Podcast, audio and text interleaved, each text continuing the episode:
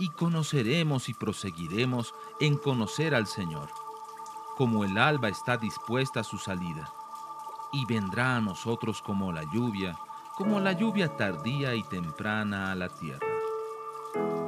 Lluvia tardía. Un tiempo para recibir la frescura de la palabra de Dios.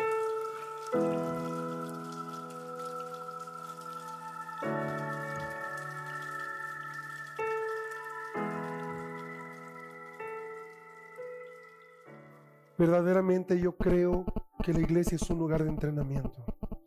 Es algo así como un campo donde se reclutan personas para una misión. ¿Cuál es la misión que Dios nos ha dado? Establecer su reino en la tierra. Y sabes, cuando tú hablas de cualquier grupo de milicia, cualquier tipo de ejército, cualquier tipo de organización militar, ellos no solamente tienen una serie de códigos, sino que tienen una disciplina que los caracteriza.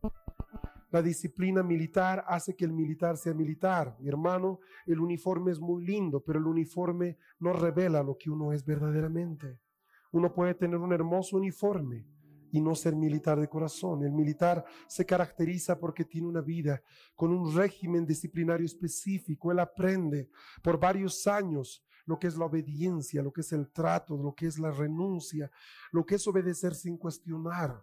Él no es militar cuando está con uniforme, él es militar 24 horas, piensa como militar, duerme como militar, arregla su cama militar, militarmente come como militar, trata a sus hijos como militar. Es una persona que no, no simplemente ha tomado una área, él es todo lo que él ha escogido. Y sabe, la iglesia es igual. No tenemos aquí tres horas o cuatro a la semana y luego vivimos como nos place fuera.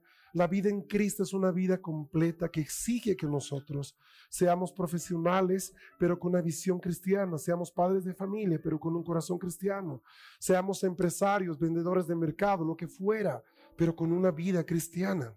Esto no es fácil porque hay dos áreas que nuestra vida están luchando permanentemente y van a luchar por mucho tiempo hasta que una de las dos prevalezca.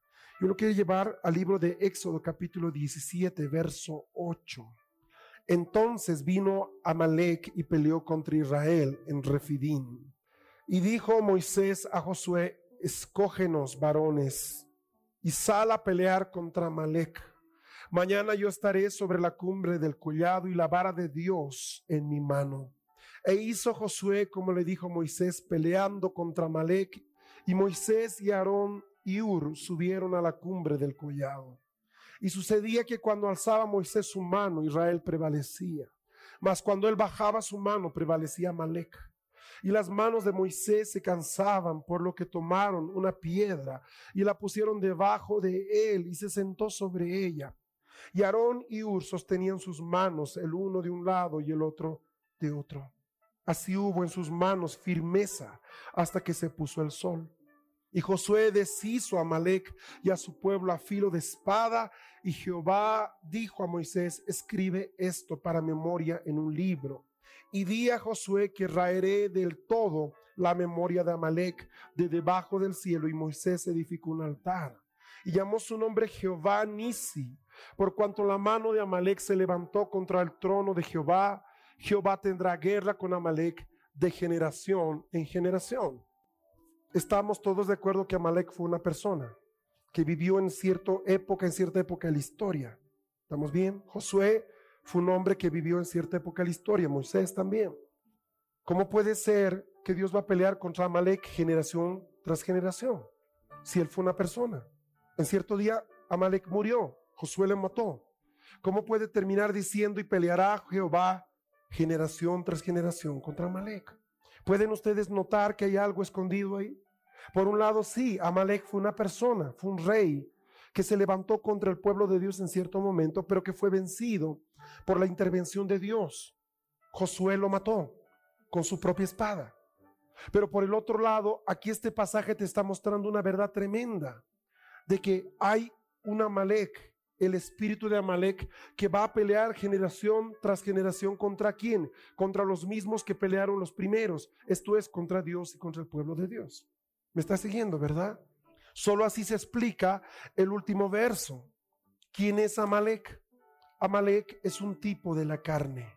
No solamente es un espíritu inmundo, es un tipo de la carne. ¿Y qué es la carne, Fernando? ¿Es eso que está colgado en una carnicería? No, no es eso de lo que me estoy refiriendo. ¿Es mi cuerpo? No es eso. ¿Es el pecado? No es eso. Carne es todo aquello que no es espíritu. Estoy explicándote algo por supuesto. A ver, veamos. ¿Qué eres tú? Tú eres espíritu, alma y cuerpo. Cuando digo carne es todo lo que no es espíritu, ¿qué es carne entonces en base a esos tres? Es tanto el alma como el cuerpo. ¿Me estás siguiendo? Ahora, quiero que por favor empiece a abrir su entendimiento porque el Señor nos va a mostrar elementos muy tremendos. Nosotros hemos nacido en este mundo. En nosotros viene un código genético que determina cómo vamos a aparecer cuando, cuando crezcamos, qué rasgos vamos a tener, qué color de ojos, de piel, de cabello, qué enfermedades somos más propensos.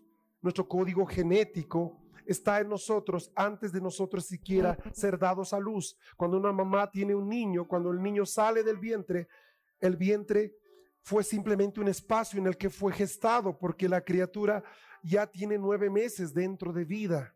¿Sabe? Y el código genético no va a cambiar durante esos nueve meses, ni durante toda la vida de esta persona. Su código va a ser el mismo. ¿Está conmigo? Cuando usted nace, nace con rasgos específicos. Usted se parece a su papá o más a su mamá, pero también se parece en su carácter más a uno, más al otro. Cuando nacemos acá, nacemos con una tendencia al pecado, a la muerte, al egoísmo. Un niño apenas nace, aprende a ser egoísta, aprende a mentir un niño más que aprender a decir la verdad. Hay un proceso que los padres tienen que hacer que un niño, hay una tendencia en él ¿Por qué? Porque la simiente, Pablo diría, el Adán, el viejo Adán, la primera naturaleza opera en nosotros. Cuando venimos a Cristo no somos trigo limpio, estamos bien. Hay tantas cosas en nuestra vida, no somos malas personas. Alguien me dice, pero yo no soy, que, que, yo no soy una persona libertina, promiscua. Sí, pero no somos lo que somos por lo que hacemos, somos lo que somos por lo que somos. Tú no eres pecador porque pecas tú pecas porque eres pecador. Ahora, Amalek va a pelear contra este pueblo. ¿Por qué? Por favor, en ese mismo capítulo, hemos leído desde el 8, ¿verdad? Retroceda dos versos, 6 y 7. He aquí que yo estaré delante de ti allí sobre la peña de Oreb, y golpearás la peña y saldrán de ella aguas y beberá el pueblo. Y Moisés lo hizo en presencia de los ancianos de Israel. Y llamó el nombre de aquel lugar Masá y Meriba, con las rencillas de los hijos de Israel y porque tentaron a Jehová diciendo, ¿está pues Jehová entre nosotros o no? Entonces vino Amalek. La guerra de Amalek contra Israel estaba ligada al agua. ¿Me está siguiendo, verdad? Ahora, ¿qué era el agua para, para el pueblo de Israel? Hermano querido, estaban en el desierto. El agua es la diferencia entre la vida y la muerte. Nosotros no tenemos mucha visión de esto porque no hemos nacido de un pueblo nómada, por ejemplo. Pero si tú fueras nómada, tú conservarías como el tesoro más preciado, por ejemplo, un oasis. Tú pelearías con tu vida y tus fuerzas porque nadie tome la fuente que tu padre te dejó. La mejor herencia que podía dejarle un padre es un estanque, una fuente, un pozo de agua. Eso vale más que el oro. ¿De qué te servía tener riqueza en el desierto? Tú necesitabas agua. Amalek viene para pelear. Él quiere el agua. Él quiere lo que ellos tienen. Es una pelea por el agua. Ahora bien, le voy a pedir por favor que se vaya conmigo al libro de Apocalipsis capítulo 21. Me estoy yendo al otro extremo de la Biblia. Busque Apocalipsis 21 rápidamente. Capítulo 21. Una de las cosas que nosotros tenemos que hacer cuando venimos a Dios es entender el concepto de lo que es salvación. Voy a empezar haciéndote una pregunta muy sencilla. Si al salir de este lugar tú sufrieras un accidente y mueres en el acto, tú sabrías a dónde estás yendo con total seguridad. Si hay un, una pequeña sombra, si hay un 1% de inseguridad, estás en un problema. Ciertamente, mis hermanos, nuestro concepto de, de muerte es el hecho de que nosotros la asociamos a la vejez. Para una persona que tiene 17 años, la muerte ni siquiera entra a su cabeza. Apenas el otro día yo escuchaba por CNN una noticia muy penosa una artista mexicana estaba en su vehículo, no sé cuántos oyeron esto, y se acercaron unos maleantes que le quisieron robar y le dio un paro cardíaco, murió de 39 años en su auto. El concepto de la muerte para la mayoría es algo muy distante, pero ¿sabe qué? La Biblia dice que el imperio de la muerte está alrededor de nosotros. La muerte camina entre los vivos. Usted está caminando por las calles y algunos de los que rozó al pasar ya no estarán mañana. La palabra dice que somos como la hierba del campo, un día estamos, el otro día estamos secos. Ahora, ¿por qué le digo esto? Porque es importante entender que nosotros somos eternos. Usted no está aquí para para vivir unos pocos años. No, no importa, mire qué crema consuma, las arrugas van a venir. No importa cuántas vitaminas tome, su cuerpo va a envejecer. No importa cuánto gimnasio haga, los músculos se van a volver flácidos con el tiempo. El punto es este. Dios no nos hizo tan perfectos para vivir 60 años. El corazón de Dios es que nosotros vivamos la eternidad. La salvación trae a nuestra vida la certeza absoluta de que si yo en este momento parto, sé que mi Padre me está esperando. Si tú no tienes esa certeza, debes buscarla.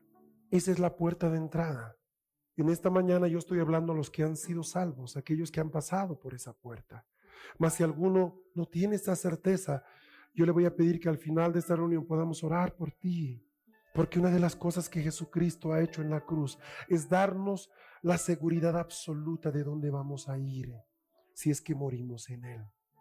En el libro de Apocalipsis 21, verso 24, dice, y las naciones que hubieran sido salvas andarán a la luz de ella, y los reyes de la tierra traerán su gloria y honor a ella. Puedes notar tú que así como hay personas que van a ser salvas y otras no, en este verso hay algunas naciones que van a ser salvas y otras no. ¿Sabe por qué nos hemos metido en guerra espiritual en esta iglesia hace años? Porque queremos que Bolivia esté entre la lista de las naciones salvas. No todas las naciones van a ser salvas. Hermano, hemos empezado a vivir Apocalipsis ya. El tsunami de diciembre pasado marcó un inicio en el calendario profético de Dios. Ha empezado a cumplirse una palabra que está escrita en Apocalipsis y las islas desaparecerán. Varias islas han desaparecido. Otras tantas han sido movidas de su punto por varios kilómetros. El polo norte ha sido desplazado. El tiempo ha sido acortado. La Biblia dice, si no fueran acortados esos días, nadie sería salvo.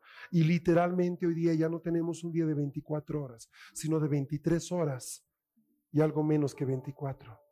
El tiempo literalmente, contra todo pronóstico, Mire, nadie le imaginaba, nadie imaginaba esto, que el tiempo literalmente iba a cortarse. Hermanos, se nos fue otro mes, estamos empezando otro. El tiempo es tan corto y la tarea es grande. Las naciones que fueran salvas, ¿no le parece a usted que tenemos una responsabilidad como bolivianos? ¿No le parece que yo entiendo que los muchos empresarios y muchos profesionales se vayan? fuga de cerebros. Pero será posible que haya fuga de espíritus también, o sea, que los que conocen al Señor se vayan. Hermanos, esta nación nos necesita, nos necesita. Váyase conmigo al libro de Gálatas, por favor. Capítulo 5. Voy entrando en materia. Capítulo 5, Pablo dice, verso 17, porque el deseo de la carne es contra el espíritu y el del espíritu es contra la carne, y estos se oponen entre sí para que no hagáis lo que quisierais. ¿Lo ha visto? ¿Lo encontró? Gálatas 5:17. Porque el deseo de la carne es contra el espíritu. Hace un momento decía, hay dos cosas que están peleando. Hay dos áreas en nuestra vida. Ahora, yo le quiero ayudar a que en esta mañana usted entienda cómo vencer la carne. Sabe que Dormir con la carne dentro de nosotros es dormir con el enemigo. Es dormir con alguien que nos está por dentro y por detrás robando todo lo que nosotros anhelamos. Váyase conmigo a Juan capítulo 3. Cuando hablo de la carne que se opone al espíritu, estoy hablando de dos reinos que están oponiéndose y peleando entre ellos. Son dos reinos. Amén. ¿Me está siguiendo? El reino del Espíritu es el reino de Dios, es el reino de paz. El reino de la carne es el reino de todo lo demoníaco que opera aún en los hijos de Dios. Yo no estoy hablando a los que no conocen al Señor. Pablo no escribe a gente que no era creyente, escribe a la iglesia en Galacia y les dice, hermanos queridos, hay una lucha en nosotros, la carne y el espíritu están peleando mutuamente. Mire lo que dice Juan 3:6, lo que es nacido de la carne, carne es, y lo que es nacido del espíritu. Ahora, cuando nosotros nacemos en este planeta, yo no sé cuántos años tengas, pero tu edad es el recordatorio de cuando naciste en este planeta. Ese día tú naciste con una semilla de pecado dentro. Así como tenías un código genético, venía un paquete de semillas dentro de ti que fueron activándose poco a poco. Me explico. Voy a asumir que el niño es una maravilla, es tranquilo, una belleza, hasta que un niño le pincha la pelota. Ese día una semilla que estaba contenido de él revienta y sale un aspecto de ira que nunca nadie había visto en este niño. Reacciona con violencia, lo golpea al otro porque le, le pinchó la pelota. Nunca vimos esto en el niño. Una semilla que estaba en él explotó porque se preparó, había el medio necesario para que diera erupción y vemos un rasgo que no viene de su padre, no viene de su madre, es un rasgo que estaba ahí guardado, me está siguiendo. Tienes otro ahí que llega a la universidad y un día unos amigos lo invitan a, a tomarse unos tragos, termina ebrio y al poco tiempo termina alcohólico. No, todo, no toda persona que se pega una farra termina alcohólico, está conmigo. Pero él termina alcohólico. ¿Qué pasó? Que eso, que esa vez, ese momento, despertó una semilla que tenía en él guardada, explotó y terminó como una persona adicta al licor. Entonces, nuestra carne trae dentro una serie de semillas que están aquí metidas en ti son como minas que están escondidas ¿ah? debajo de la tierra y aún la vegetación ha crecido encima de tal forma que uno no puede ver dónde están. Y estoy hablando a gente cristiana. ¿Qué sucede? Esa vieja naturaleza, esa semilla, ese paquete de semillas con las que hemos nacido, nos van a hacer la vida cristiana una vida en su vida, encuesta. Nos va a traer tantos problemas no tanto el diablo, perdóneme. Nuestra carne es suficiente para hacernos la vida bien difícil, más allá de lo que el diablo puede hacer. Al diablo se lo ata y el diablo se calla. A la carne no se la puede callar, no se la puede atar, no se la puede reprender. La carne te habla cuando estás en silencio, cuando duermes, cuando hablas. Sigue hablando, sigue dando pensamientos, sigue gimiendo por sus heridas, sigue reclamando sus derechos. Pablo dice que el deseo de la carne es contra el espíritu. Jesús dice, lo que es nacido de la carne, carne es. Te está diciendo algo, sabes que no hay forma de rehabilitar la carne. No hay un centro donde tú puedas llevar a la carne. O sea, la iglesia no es el reformatorio de la carne. Hermano, no se puede reformar la carne. La carne nunca va a cambiar. No es suficiente que tú digas, no me enojo, no me enojo, no soy celoso, no soy celoso, no soy celoso. Sabes, no funciona así. La carne, tarde o temprano, te va a poner zancadilla y vas a terminar haciendo lo que no quieres hacer. Ahora Jesús en Juan 3:6 expresa una verdad tremenda. Dice lo que es nacido de la carne, carne. Ok, ahí está, ahí estamos claros. Pero luego dice lo que es nacido del espíritu es espíritu. ¿Qué está diciendo? Solo hay una forma en la que esto puede desaparecer. Le voy a dar un ejemplo de la naturaleza. Hay un tipo de planta en el Amazonas muy particular. Usted puede ver tremendos árboles de castaña, que son probablemente los árboles más grandes que tiene el Amazonas, inmensos árboles. Cierto día viene volando una pequeña semilla y cae sobre una de las ramas más altas de ese árbol. Es una semilla de otra planta. Se acomoda en una pequeña ranura de, de, la rama de este tremendo árbol que es el árbol de castaña. Y ahí empieza a sacar una raicita y se planta es una pequeña planta trepadora. Lentamente empieza a tirar sus redes y tira dos o tres líneas que son raíces. Y las raíces van a bajar 20, 30 metros. Buscan la tierra. Bajan, bajan, bajan, bajan, bajan, hasta que tocan tierra en el terreno de la selva donde no llega ni el sol. Se mete en la tierra y de repente empieza algo increíble salen de esa misma raíz unas ramas que empiezan a enroscar el árbol. Empiezan a dar vueltas alrededor del árbol. Son al principio pequeñas ramas, luego empiezan a engrosarse. Literalmente esa semilla que llegó en el lapso de unos pocos años va a matar por completo al árbol más grande que hay en el Amazonas. Lo va a abrazar como una serpiente constrictora, lo va a abrazar, lo va a empezar a apretar, a tal punto que cuando uno mira el árbol por dentro, el de castañas, ha quedado hueco, solo quedó la cáscara. No hay nada, está hueco. Literalmente se secó completamente. ¿Cómo pudo ser eso? Esa semilla literalmente absorbió toda la vida que tenía el árbol, tan fuerte, tan grande, y lo dejó como una cáscara vacía. Jesús está diciendo lo que es nacido del Espíritu es Espíritu. ¿Qué significa? Que cuando tú quieres, cuando ves esta, bolsa de semillas que es con lo que tú has nacido, tú te das cuenta que no hay forma que la puedas tratar. Me explico, ¿cuántos de nosotros hemos tratado con nuestro carácter y nuestro carácter nos sigue dando problemas? 30, 40, 50 años después. Trata de vivir un día sin que tu carácter te juegue una mala pasada. No se puede. No hay forma, no es que seas mala persona, no es que no crees en Jesucristo, no es que no lees la Biblia, es un asunto de naturaleza. No puedes evitar que la naturaleza opere. ¿Me estás siguiendo? Entonces Jesús dice, hay una forma de vencer eso. Otra semilla debe ser introducida en ti. Entonces de repente se produce una batalla de semillas. Ya no es una batalla de pensamientos. Lo pongo de esta forma. Pregunta. ¿Cuánto te esforzaste para ser mundano? ¿Cuánto te esforzaste? ¿Cuánto te costó ser mundano? Dígame, ¿cuánto le costó ser, a usted ser orgulloso? ¿Cuánto le costó ser enojón? ¿Cuánto le costó ser egoísta? ¿Dónde fue? ¿Dónde, dónde, a qué escuela lo mandaron para que usted aprenda a responder como responde, a pensar como piensa, a actuar como actúa? ¿Sabe qué? Sin el más mínimo esfuerzo es usted en nosotros y brota. Es el efecto de una semilla. Tú plantas una semilla, deja que haya agua. ¿Por qué era la pelea de Amalek? Por agua. Deja que haya agua. Y el resto va a hacer la semilla lo que sabe hacer. Tú sabes que 70% de tu cuerpo es agua. Somos recipientes de agua. Podemos dejar de comer varios días y no pasa nada.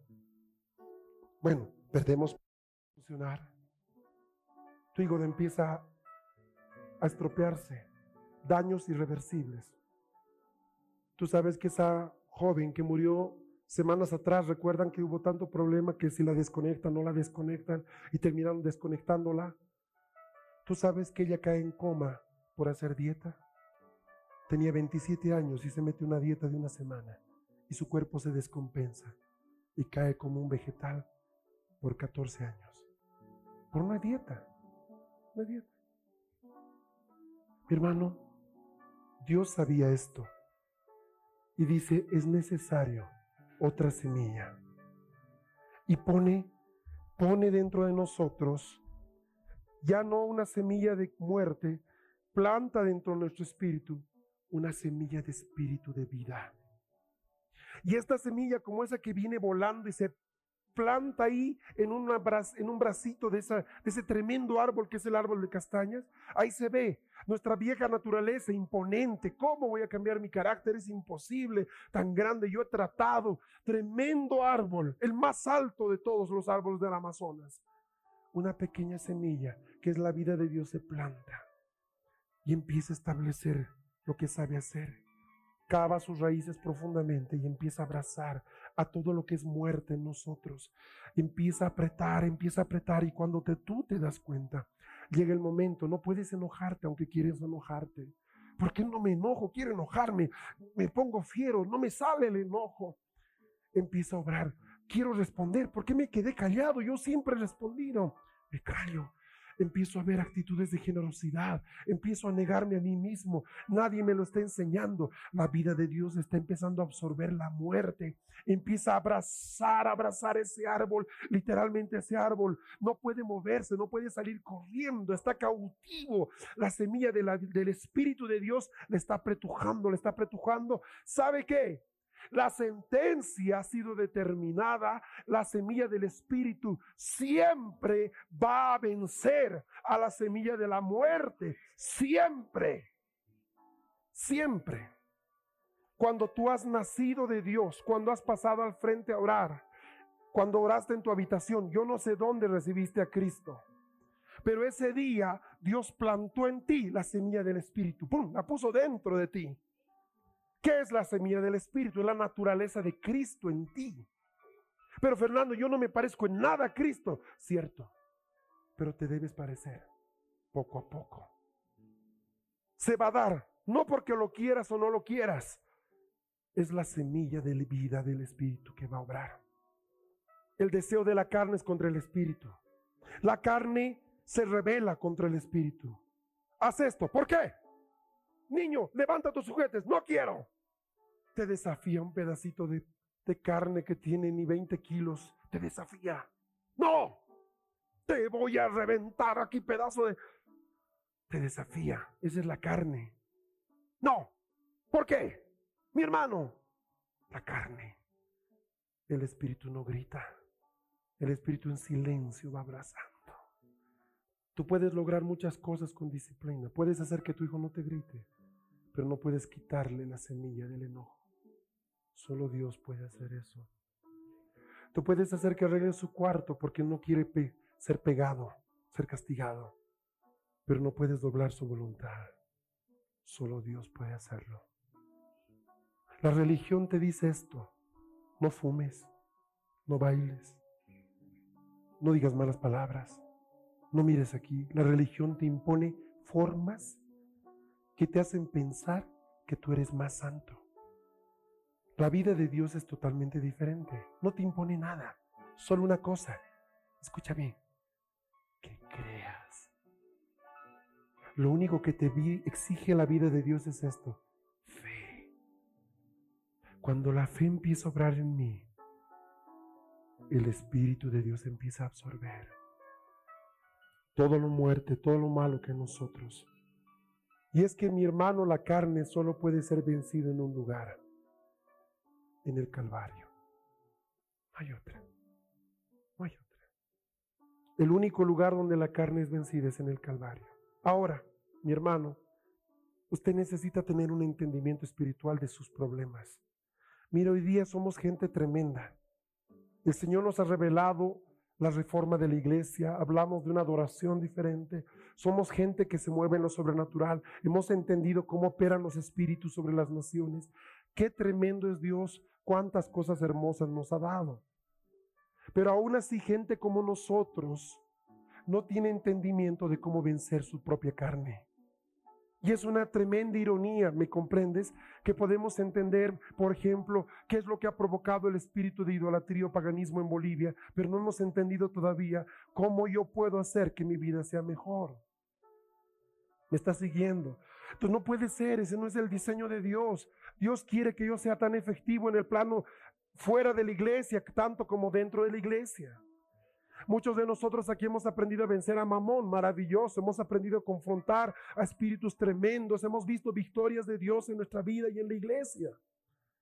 Pero no tenemos un entendimiento de cómo vencer nuestro carácter. Nuestras armas, dice la palabra, no son carnales debemos comprender un par de cosas. Primera cosa que debes entender. Estás en medio de dos reinos. Estás en medio de dos reinos. Diga, estoy en medio de dos reinos. Dígalo.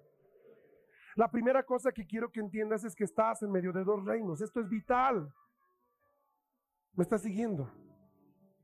Laura dice, voy a ir a la iglesia. Desde hoy día voy a ir a la iglesia.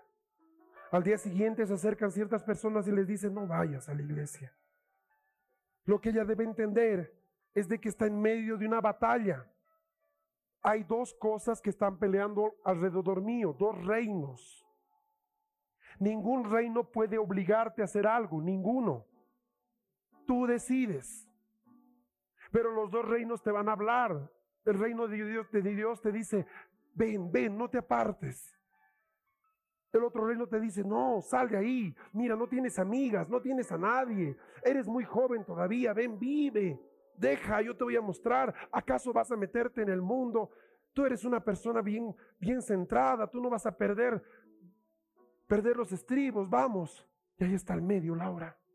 ¿Dónde voy? No se da cuenta que está en medio de una batalla.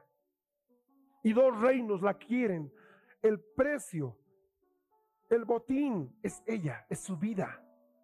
Tanto el reino de Dios como el reino de la carne y de la muerte quieren su vida. Ahora, la muerte y la carne opera en ella. Ese día estaba deprimida, más fácilmente va a ceder a este lado. Oh, ese día estaba llena de gozo, leyó la palabra en la mañana, más fácilmente va a ir al otro lado y va a cerrar la puerta al otro reino. ¿Me está siguiendo? ¿Por qué? Porque no todos nuestros días son iguales. Hay días en que estamos más por acá. Nuestra curva es media negativa. Hay otros días que estamos muy acá. Entonces esta lucha de reinos es desigual. Porque no siempre estamos en una posición centrada en la palabra, en la fe. Entonces Satanás dice que anda como león rugiente, él está esperando. Los depredadores no atacan cuando estamos fuertes en grupo, esperan. Esperan a ver a los pequeños, esperan a ver cuando te apartas un poco del rebaño. ¿verdad?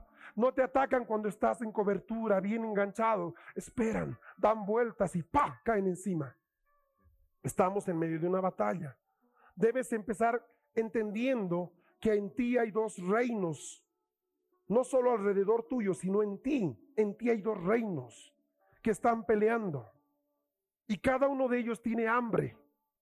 El Espíritu de Dios que está en ti, que te ha introducido a la vida de Dios, tiene hambre por el agua que es la vida de Dios. Quiere más de Dios, quiere más de, del Espíritu de Dios. Pero también el reino que con el que has nacido tiene hambre. Vamos. Pero éntrale. ¿Qué va a hacer Estito? Exige tus derechos. No te dejes. Y uno puede alimentar aquí o alimentar aquí. Segunda de Corintios 10 verso 3 al 5. Al salir de acá vamos a ir a almorzar. Esta noche vamos a dormir porque hemos estado todo el día activos y nos va a dar ganas de dormir. Vamos a necesitar una buena ducha y descansar.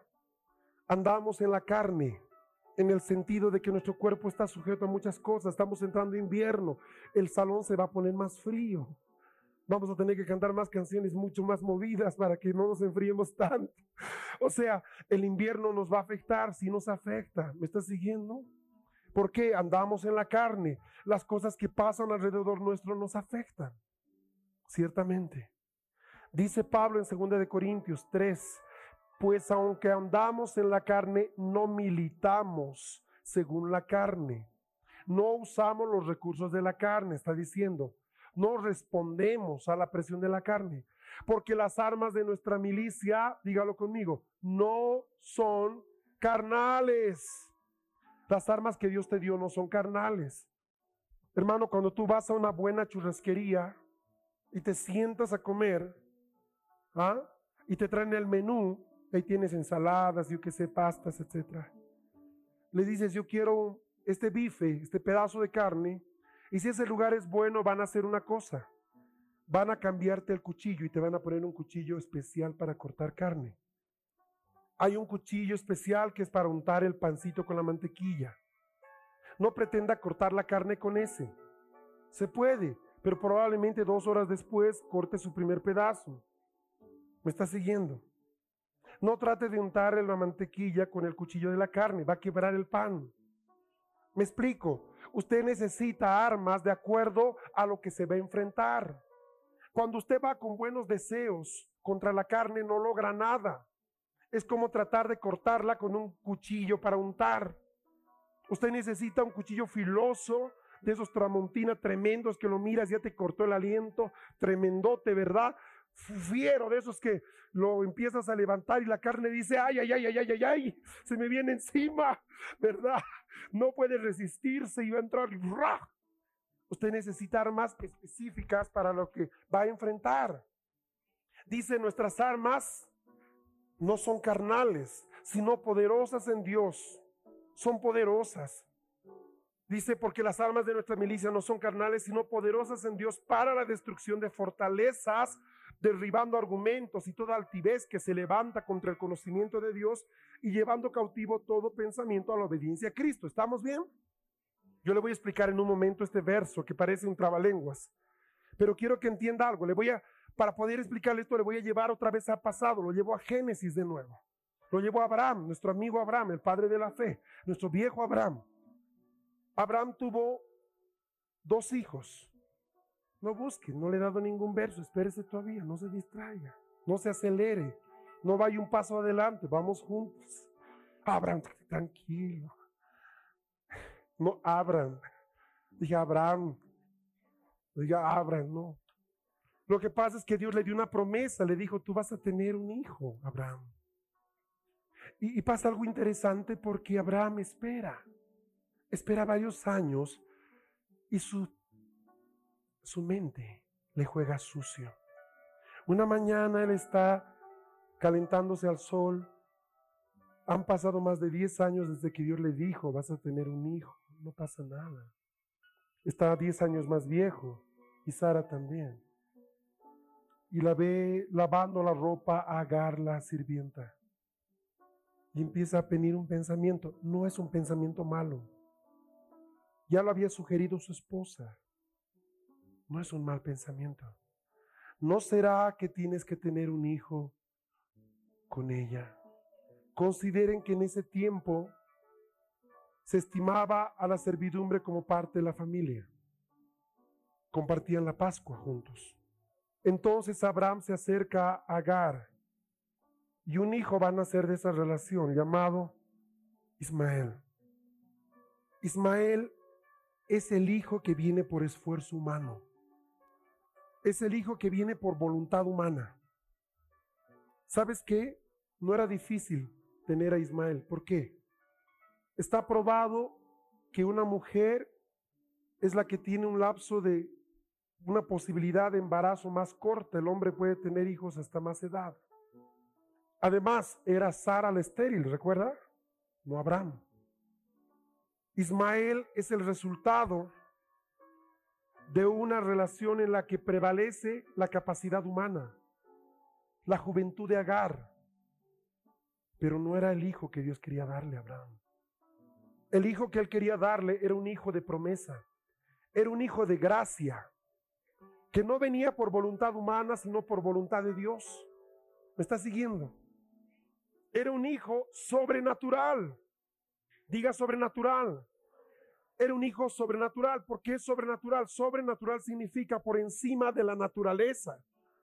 A la edad en que Sara tiene más de 80 años, a la edad en que ella tiene Isaac. Una sola palabra quedaba en todos. Esto es increíble. Esto es asombroso. No puede ser. La vieja Sara está dando de lactar. Tiene más arrugas que un... Y está dando de lactar. Mira, sus pechos se han llenado de leche. Cuando uno ve a Isaac, da gloria a Dios. Porque uno dice, wow, solo lo hizo Dios. Cuando uno veía a Ismael, decía, ah, se parece a su mamá.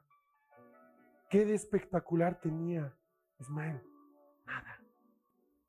Era el hijo de los lomos de Abraham, pero no el hijo de la promesa. ¿Estamos bien? ¿Me está siguiendo? Ahora, vaya conmigo a Génesis 21. Ahora sí. Génesis 21. Le voy a leer un verso ahí. Verso 9. Y vio Sara que el hijo de Agar, la egipcia, ¿la quién? Era egipcia. ¿Y a qué representa Egipto en la Biblia? A todo lo que es la naturaleza carnal. Dios nos sacó de Egipto. Faraón es Satanás que gobierna sobre el imperio de la carne. Dice, y vio Sara que el hijo de Agar, la egipcia, el cual le había dado a luz a Abraham, se burlaba de su hijo Isaac. Claro, era mayor, pero no lo veía como un hermano, sino como competencia. Considere que Abraham era un hombre muy rico. A los ojos de Dios, Ismael es un hijo natural, porque no nace dentro de un matrimonio legal. A los ojos de Dios, el único hijo que tenía Abraham se llamaba Isaac. Y aunque Abraham lo puede reconocer frente a un notario, a los ojos de Dios, Ismael era ilegítimo. ¿Me entendió? Dos naturalezas peleando. ¿Quién? Isaac, el hijo sobrenatural. ¿Contra quién? Contra Ismael, el hijo natural. ¿Cuál vino primero? Ismael. ¿Con cuál naciste primero tú? Con Ismael. Ismael es lo natural. ¿Está conmigo? ¿Qué vino luego un día? Vino Isaac. Vino el hijo de la promesa. Y estos dos hijos pelean dentro de ti dos naturalezas confrontándose. Amén. ¿Me está siguiendo? Le doy otro ejemplo. En Génesis, desde el capítulo 32 al 38, se dará cuenta que no vamos a leer seis capítulos. Se narra varios episodios de la vida de Jacob. Jacob en su vida tiene dos etapas que están marcadas por dos cosas vitales. Número uno, él se llama Jacob. ¿Qué significa Jacob? Engañador o el que suplanta. Jacob es el prototipo de lo que es la carne en acción. ¿Quieres ver a la carne con pantalones? Bueno, con túnica, mira a Jacob. Tramposo. Lo consigo o lo consigo. Por acá o por acá, pero lo tengo. Jacob. Astuto. Mentiroso. Hábil para los negocios. En buen porteño, piola. ¿Qué ficha este Jacob? Tremendo todo lo humano, todo lo carnal está presente en Jacob. Hasta que una noche, bendita noche, Dios envía su espíritu para pelear con él. Llámese ángel, llámese Dios, solo sé que esa noche Jacob peleó. ¿Y sabe qué? Peleó de, peleó de una forma tan especial que Dios le cambia el nombre por Israel, príncipe de Dios o el que lucha con Dios. Ahora Jacob tenía dos etapas. La etapa de Jacob como tal y la etapa de Israel. Con ese nuevo nombre se planta una nueva identidad en él. Hola, ¿está conmigo? Una identidad de qué? De victoria. Mira que Dios te cambia el nombre de su plantador a príncipe, al que vence, al que pelea con Dios. ¿Notas tú? La primera etapa es como de Ismael, la segunda etapa es Isaac, la primera etapa es Jacob, la segunda etapa es Israel. Ahí estamos. Lo que es nacido de la carne, carne es. En el capítulo 32 de Génesis, Jacob ve dos campamentos. Ese lugar se llama Mahanaín. Muy bien, Fernando. Dos campamentos significa dos campamentos. ¿Por qué ve dos campamentos? Ve el campamento humano y ve el campamento divino. Dos campamentos. Ahora, váyase conmigo números 24. Dios ha establecido un juicio para Amalek. Sabe, el castigo para vencer a Amalek fue sobre Jesucristo. Jesucristo pagó en la cruz lo necesario para vencer a Amalek. La palabra Josué ¿Recuerda quién fue el que atravesó? Josué. Josué fue el que dice agarró la espada y atravesó a Malek. Josué significa Jehová es salvación. Josué es una forma de Yeshua. Yeshua es el nombre de Jesús en español. O sea, Josué significa Jesús. Quien vence a Malek es Jesús, Josué. Y utiliza la palabra para vencerlo. La espada es la palabra. ¿Está conmigo? Hola, ¿estamos bien? No se me pierda. Números 24, 20. Y viendo a Amalek, tomó su parábola y dijo, Amalek, cabeza de naciones, mas al fin perecerá para siempre. La carne hoy día gobierna sobre las naciones, sí o no, ciertamente. Mas el fin es este, perecerá para siempre. Deuteronomios 25. Ahora, le quiero mostrar lo que Amalek ha hecho contigo. Yo le decía, usted necesita una inteligencia espiritual para saber vencer a Amalek. No me sirve de nada a mí como, como, como quien soy, como Fernando, poder ir a una iglesia cuando me invitan a otro país, hablar, predicar, que la iglesia cambie si mi propia vida no vence a Malek. Yo necesito vencer a Malek, yo como Fernando, no como pastor, necesito yo como persona vencer a Malek. ¿Me está siguiendo? Ahora, le voy a explicar qué ha hecho Amalek. Deuteronomios 25, versos 17 al 19. Acuérdate de lo que hizo Amalek contigo en el camino. Acuérdate. Dile que está a tu lado, acuérdate. Acuérdate de lo que hizo Amalek. ¿Qué hizo? Escuche bien. Cuando salías de Egipto, de cómo te salió al encuentro en el camino y te desbarató la retaguardia de todos los débiles que iban detrás de ti. Cuando tú estabas cansado y trabajado y no tuvo ningún temor de Dios. Por tanto, cuando Jehová tu Dios te dé descanso de todos tus enemigos alrededor, en la tierra de Jehová tu Dios que te da por heredad para que la poseas, borrarás la memoria de Amalek de debajo del cielo, no lo olvides. Mire qué tremendo pasaje. ¿Dónde fue la pelea de Amalek con Israel? Refidim, ¿sabe qué significa Refidim? Tierra de reposo, tierra de descanso.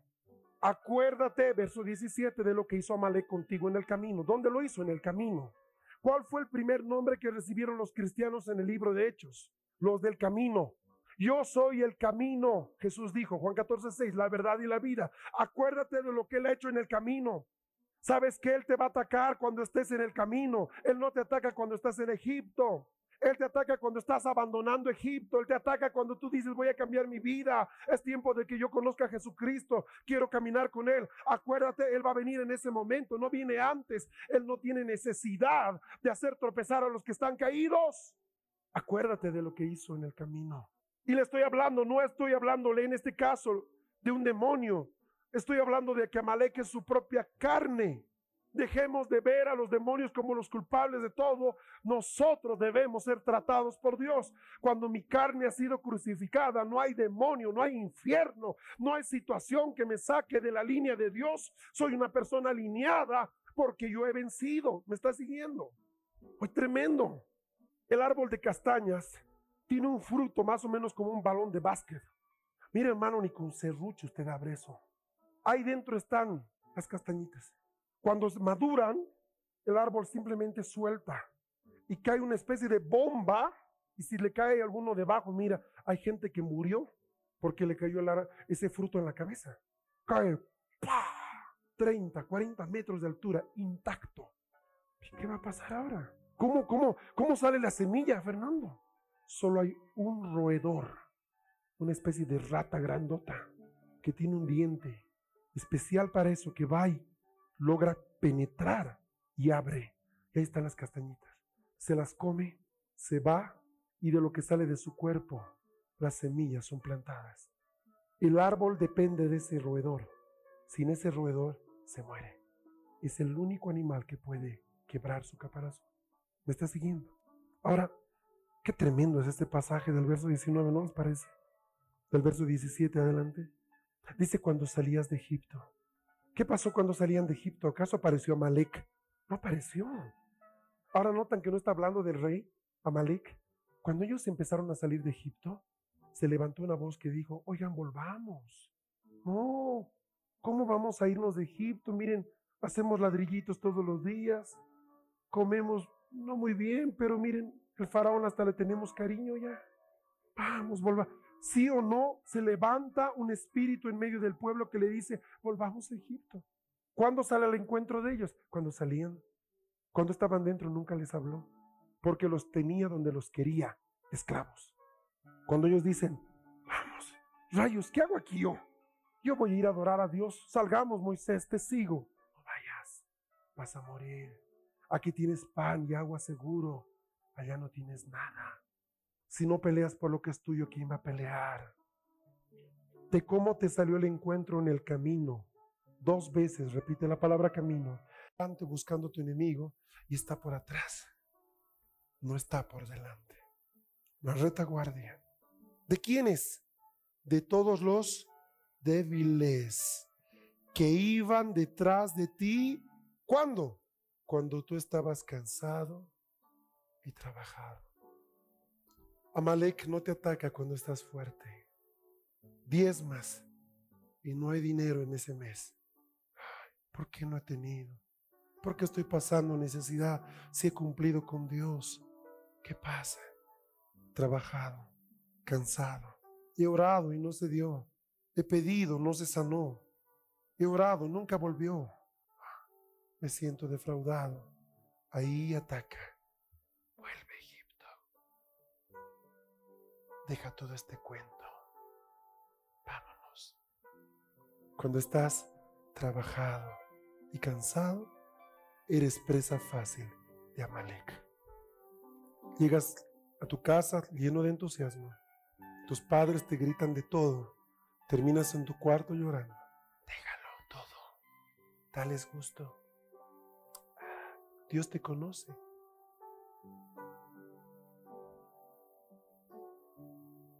Cuando estás trabajado y cansado. ¿Ves? Te han hecho un lado. Déjalo todo. Cuando estás trabajado y cansado. ¿Viste? Tu discipulador no te llamó. En cambio, para el otro, hasta le trajeron torta por su cumpleaños. Hoy día tu cumpleaños. Nadie se acordó de ti. ¿Te das cuenta? Nadie te considera. Déjalo. No tuvo ningún temor de Dios. La carne soberbia no tiene temor de Dios. Por tanto, aquí paso al punto dos. ¿Cuál es el primero? Darte cuenta que estás entre dos reinos. Segundo, aquí está la estrategia. Escúchalo. Aquí Dios va a poner a tu enemigo en tu mano. Escucha. Por tanto, cuando Jehová tu Dios te dé descanso de todos tus enemigos alrededor, en la tierra que Jehová tu Dios te da por heredad para que la poseas, borrarás la memoria de Amalek de debajo del cielo, no lo olvides. Bueno, ¿y cuál es la estrategia entonces? No entiendo, Fernando. Mira, nunca pelees con Amalek cuando estás cansado. Recuerden qué pasó con, con Abraham, o con Moisés, perdón. Moisés está peleando, bueno, no pelea Moisés literalmente, él está en un cerro y está mirando al ejército de Josué y peleando contra los de Amalek. ¿Estamos bien? Así empezó esta, historia. Entonces él se da cuenta de algo bien divertido, ¿no? Aparecen esos episodios de infantiles, ¿no? Levanta la mano, ah, los ve retroceder a los de Amalek. Baja la mano al otro lado. Uh. Ahora, ¿cuánto rato aguantas con las manos así? Déjate de cuentas. A la hora siguiente estás pidiendo perdón. Ahora, qué serio es esto, porque de que tú bajes la mano depende la vida de algunos. Uh, chuta. Un buen chileno, chuta. Qué grave. O sea, ya no estoy hablando, Moisés está seguro. Tu salvación no se va a perder, estás firme en Dios. Pero de cómo reaccionas depende la salvación de otros. Entonces, están con él dos personas. Uno se llama Aarón y otro se llama Ur. Ur significa luz. Mira qué tremendo es esto. Oh. Y Aarón tiene un nombre bien especial, Aarón significa montaña de poder. Yo te dejo un momento con esa escena y vuelvo a este pasaje que estamos leyendo de Deuteronomios 25, 17. Amalek te salió en el camino, te desbarató la retaguardia de los débiles cuando estabas trabajado y cansado. Algo que he aprendido en estos 24 años en el Señor, ¿sabe qué es? Que el diablo me ataca cuando estoy bien arriba o cuando estoy bien abajo. Otro, que la carne no tiene temor de Dios. Ahora, la estrategia que está en el verso 19 dice, cuando estés en tiempos de descanso, enfrenta a Malek. Estoy sacando un poco la estrategia. No enfrentes a Malek cuando estás cansado. O sea, ese día que estás perturbado, estás, te fue mal, estás deprimido, no pelees ese día. Entra a un lugar de reposo primero. Nota que le dice cuando entres a la tierra que, yo te daré. No es muy sabio pelear con él en el desierto, porque él es el habitante del desierto. Él conoce las dunas y los secretos del desierto. Pero cuando yo entro a Caná, ¿Caná qué es? Tierra de reposo. Cuando yo entro a la tierra de reposo, Él está en problemas porque es mi territorio. ¿Estamos bien? Yo lo voy a vencer en Refidín. Quiero estar en ese lugar. Entonces, ¿qué hago? Me siento demasiado cansado para vencer a mi carne en este momento. Me entro al reposo de Dios, Señor, susténtame tú. Quiero agua de tu presencia. No voy a pelear, no voy a interceder, no voy a ayunar. Quiero que tu espíritu me cubra, me empiece a inundar con una paz, una presencia especial. Voy a esperar estar fuerte para mirar cara a cara a Malek, no antes. ¿Estamos bien? Vuelvo a la escena. Está ahí Aarón, que significa monte de poder, y Ur, luz y hacen algo, le traen una piedra. Cristo, siéntate. ¿Qué trae? ¿Qué, qué, es lo que es Cristo en nuestra vida? Es reposo. Descansa un rato. Siéntate. Ah, no me baje los brazos. Y uno de una mano y otro del otro lo sostienen. Ah, ya no duele, no son mis músculos los que actúan. Quienes van a vencer a la carne son la luz de Dios montaña de poder y la comunión que tú encuentres con el Padre. Moisés sube a la montaña. Montaña de poder es el lugar donde Dios habita. ¿Me está siguiendo, verdad? Esas dos cosas, me explico. No hay cristiano vencido si éste todavía tiene comunión con Dios. No hay cristiano vencido si camina en la luz. No hay. No importa cuán arruinado esté, no hay cristiano derrotado si mantiene su comunión con Dios. Cristiano que deja de tener comunión con Dios ya fue vencido. Cristiano que camina en oscuridad ya fue vencido. Simple. No hay más. Lo llevo a primera de Samuel 17. ¿Está cansado? ¿Me puede dar unos minutos más? Primera de Samuel 17. Vamos, rapidito. Usted tiene en este capítulo la pelea de dos titanes. Bueno, uno parece un titán y el otro parece un titancito. David y Goliat, o Goliat y David. Estamos ahí.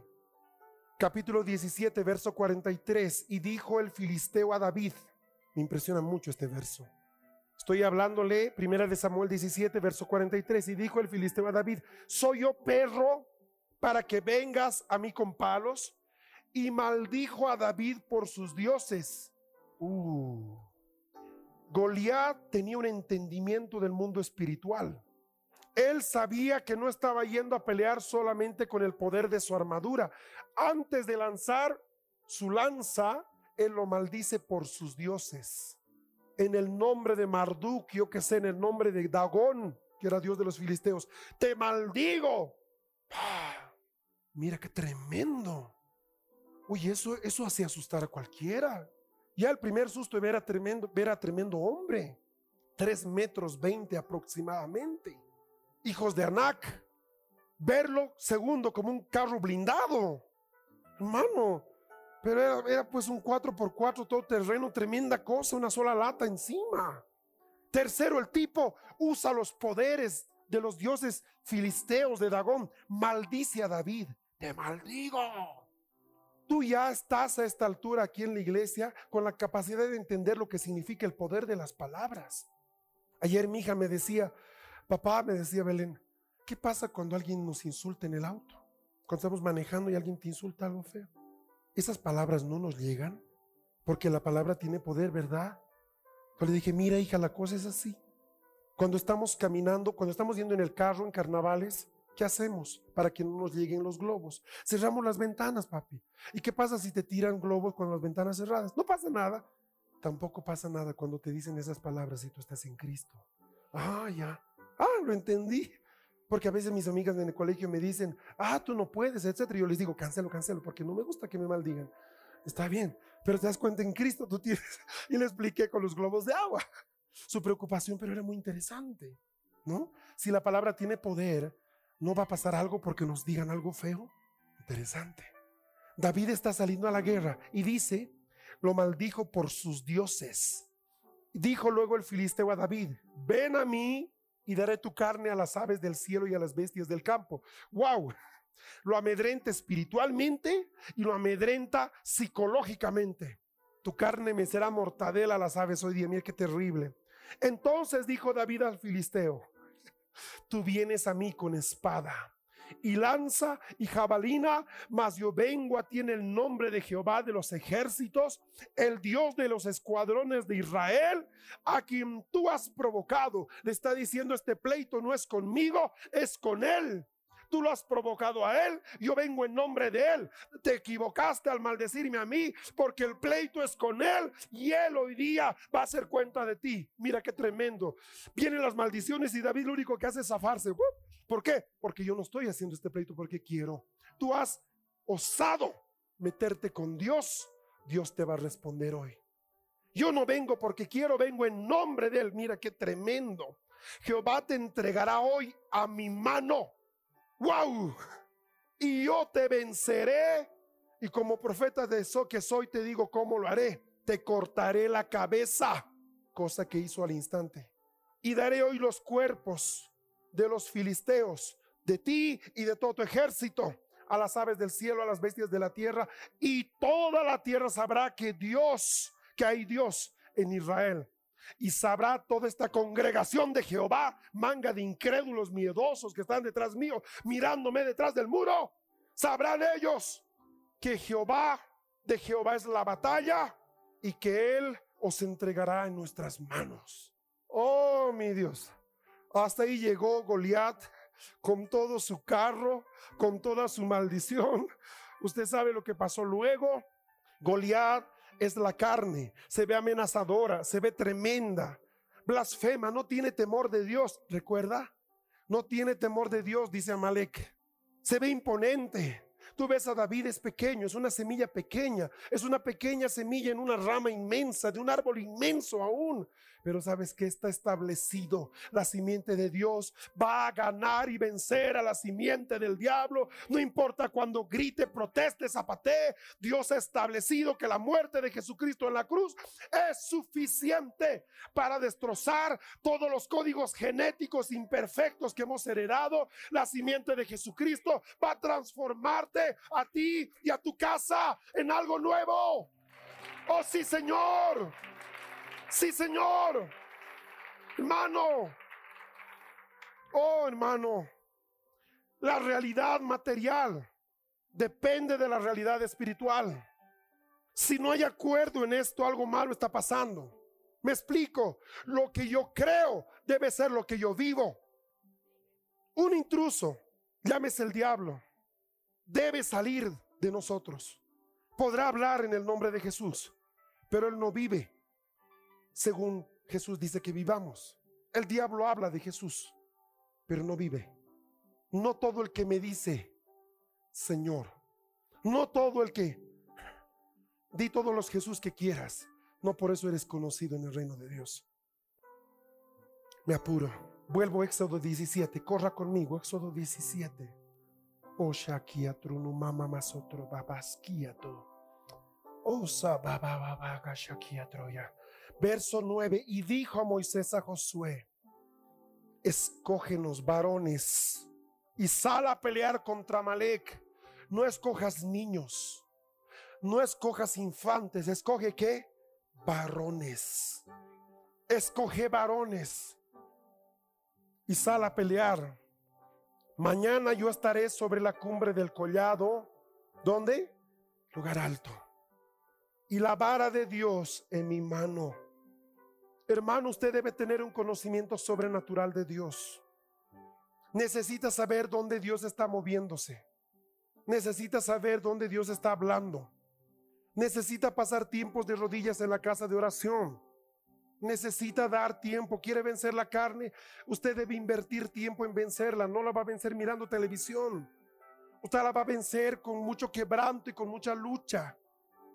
Mi hermano, le estoy hablando de sacrificio. Se requiere sacrificio, se requiere sacrificio.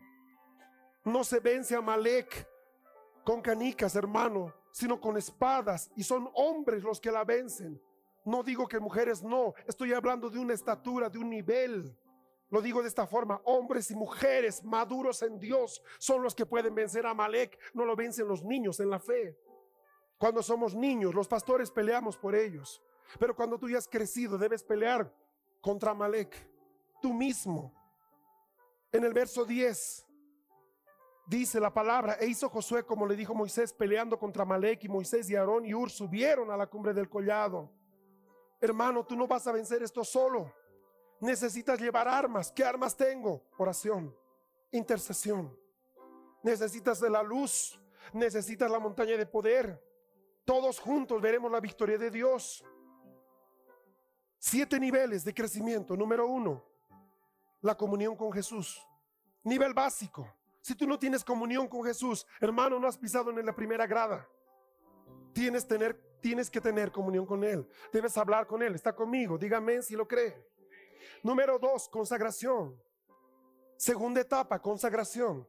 Consagración es más que tener comunión con Jesús. Es cuando yo digo, he decidido volcarme a Dios. Más, me separo. Consagrado significa me voy separando. Esto de mi vida lo pongo delante de Dios. Ya no voy a meterme a escuchar esta música, no, porque me estoy separando para Dios. Mis oídos son de Dios, mis ojos son de Dios, mi vida es de Dios. Tres, santidad. La santidad es un nivel mayor de consagración. Cuatro, el servicio a Dios. Yo empiezo a servir a Dios no solamente por cosas que hago. Mi hermano, es muy lindo que nos ayudes a aspirar a la alfombra, pero eso no es servir a Dios, eso es servir a la iglesia. Servir a Dios es cuando Dios te utiliza para extender su reino de una manera efectiva por propósitos y diseños que Él tiene. Cinco, el amor. Mire dónde aparece. El, amor aparece como un fruto en aquellas personas que han sido consagradas, son santificadas, gente que está sirviendo a Dios. El amor nos acompaña siempre. El amor madura. No hablo del amor, te quiero mucho, venga, le abrazo, lo beso, no lo quiero ver triste. No hablo del amor que es capaz de dar tu vida por otros. Seis, el corazón de dar. No te cuesta nada dar. Cuando tú estás en el nivel número uno, tengo comunión con Dios, hablo con Él, oro con Él, le canto en mi casa, perfecto. ¿Cuánto te cuesta dar? Mucho. Cuando tú has pasado por la consagración, la santidad, te pueden pedir lo que te pidan, lo pones todo. Has madurado en tu dar. Séptimo y el último, ser un agente de transformación. Que donde tú estés no sea el mismo lugar nunca más igual. Éxodo 17:13 termino la historia. Voy llegando al final. Dice, y Josué deshizo a Malek y a su pueblo a filo de espada. A filo de espada. A filo de la espada del Espíritu de Dios. Al filo de la espada que es la palabra de Dios. No palabras bonitas, la palabra de Dios activa. Palabra que te enseña las promesas, tu posición en Cristo Palabras que vienen por ser discipulado. Ah, me voy, yo no quiero ser discipulado. ¿Por qué? Porque me han dicho que no haga algo. ¿Por qué te peleas con eso? Deja, no lo hagas, pero es que no lo hagas. Renuncia, trata contigo. ¿Por qué escapas de esto? Renuncia. 17:14. Y Jehová dijo a Moisés, escribe esto para memoria en un libro. Y di a Josué que raeré del todo la memoria de Amalek de debajo del cielo. Escribe en un libro. Está escrito, la carne va a ser vencida. 17:15. Una manifestación poderosa de Dios. Y Moisés edificó un altar, un altar, perdón, y llamó su nombre Jehová Nisi. Esto es Jehová estandarte nuestro. Jehová un estandarte para que entienda la palabra Nisi significa no, este estandarte les parece grande, pero este es pequeño. Es un estandarte del tamaño de una vela de un barco. Ha visto las regatas, esos tremendos veleros y unas tremendas, tremendas velas y el viento boom, las hincha y van a velocidades increíbles. Cuando dice Jehová Nisi, significa tú eres un estandarte tan grande y ahora el viento sopla y me llevas donde tú quieres. No significa que yo tengo mi letrerito Rey de Reyes. Significa que el Espíritu de Dios me conduce por donde Él quiere con una fuerza, una potencia. Y mira, tú estás a kilómetros y puedes ver el estandarte y leer lo que está ahí. No ves quién lo maneja, no ves el color de la embarcación, pero el estandarte sí o sí lo ves, es lo más visible, es lo más grande. Jehová Nisi. Él es el que conduce tu vida. Último verso, 16. Y dijo, por cuanto la mano de Amalek se levantó contra el trono de Jehová, Jehová tendrá guerra con Amalek de generación en generación. Amalek está peleando contra esta generación hoy día. Amalek está provocando que la iglesia sea una iglesia carnal, una iglesia terrenal, una iglesia presa a pasiones. ¿Quién ganará? Yo te voy a decir algo. Ha habido generaciones que han caído bajo Amalek. Si bien Dios ha establecido que Amalek va a ser destruido, ¿sabe usted? Algunos han sido vencidos por Amalek. Yo quiero que en esta mañana tus ojos se abran una dimensión diferente. Sabes que te des cuenta que carne es carne y no tienes peor enemigo que ese. La carne debe ser crucificada. No hay forma de rehabilitarla. Y mientras más te duela, más se golpeará sobre eso. ¿Te ofende esto? Prepárate, Dios te ofenderá mucho. ¿Te lastima esto? Prepárate, te lastimará mucho. A tal punto que llegue un día que puedas decir, no me importa si lo tengo o no lo tengo, solo quiero estar aquí en la presencia de Dios. Dios va a tratar con tu orgullo, con tu carácter, siempre y cuando tú estés en el lugar correcto. No puedes vencer a Malek en el llano. Tienes que subir a la montaña. En un lugar llamado Refidín, descanso. Venid a mí. ¿Ahora entienden? Los trabajados y cansados, yo les haré descansar. Ahora, cuando descansamos en Cristo, es que podemos vencer a Malek.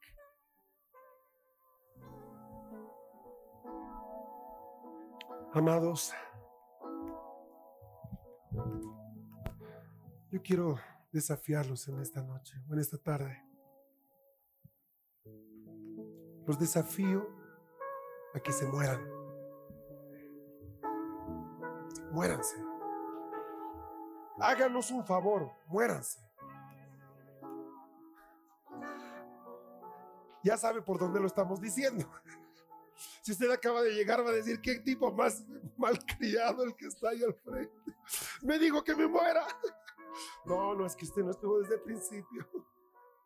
Muérase. Renuncie. Le quitan, délo. No le devuelven, descanse. Una cosa es que el diablo le robe y otra cosa es que usted ceda. Cuando el diablo le quiere robar, pelee, pero cuando Dios le está quitando algo, entréguelo.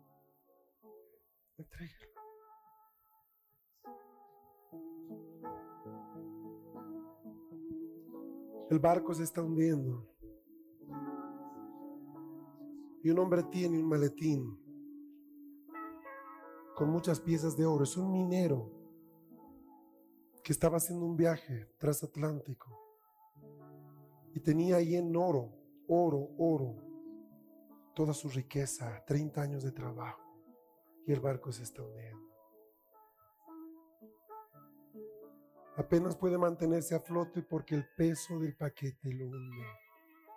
Usted sabe que el oro es una de las cosas más pesadas que hay. Y él tiene una elección. O retiene el paquete con todos sus ahorros a riesgo de morir lo suelta y queda sin absolutamente nada. ¿Qué decisión?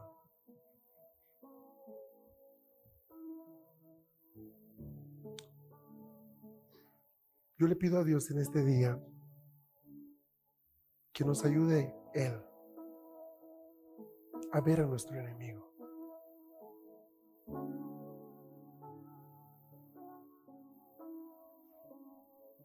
Yo sé que en este lugar hay gente que está peleando con la carne, pero no está peleando mal. Paso número uno, entre a un lugar de reposo. ¿Qué significa reposo? A ver, suelta la espada. Deje ese bulto. Siéntate. Mi paz les dejo, mi paz les doy, no como este mundo.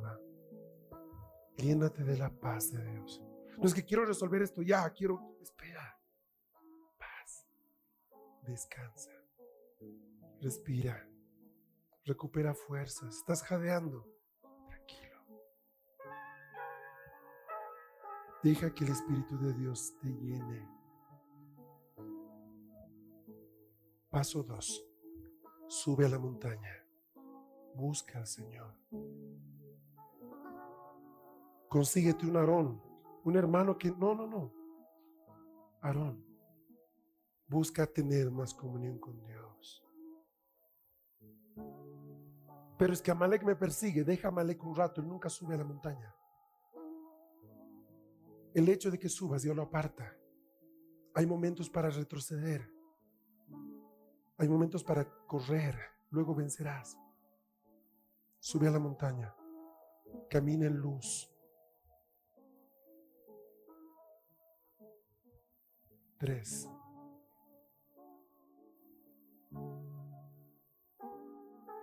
Establecido en Dios y en su palabra, confronta a Malek. Lo vencerás. Ten cuidado cuando estás muy bien y cuando estás muy mal. Son los dos momentos pico en los que Él ataca. Cuando estás muy bien, sí, ¿por qué? Porque el éxito es cegador. Porque la confianza es el engaño. Estoy tan bien en el Señor que nada me puede tocar. Cuidado. Pregúntale a David, ¿en qué momento es su peor derrota?